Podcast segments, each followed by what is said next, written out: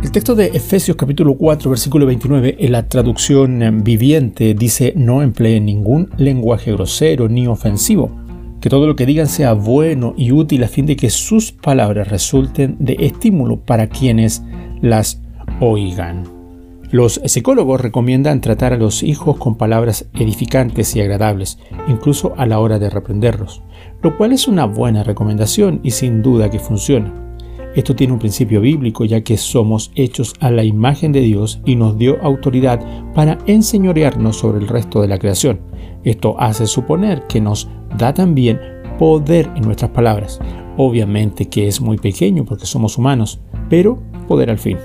Aunque ese poder sea mínimo, debemos tenerlo en cuenta porque con él, si pronunciamos deseos o palabras negativas, propiciamos que se cumplan. Además de eso, debemos considerar al prójimo como a nosotros mismos e igualmente debemos tener mucho cuidado cuando usamos palabras para expresarnos de nuestros semejantes porque todos somos especiales y únicos, cosa que no solamente lo dice la Biblia, sino que lo comprobamos al ver la estructura molecular del ADN, el componente principal de la célula.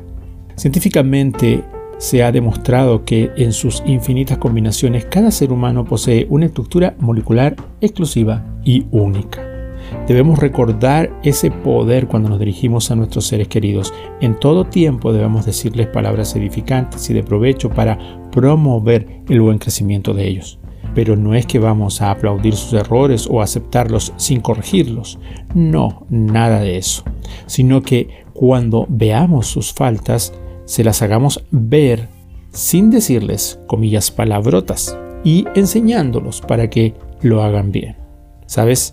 Lo que decimos repercutirá en cada uno de quienes escuchan, sea para bien o para mal.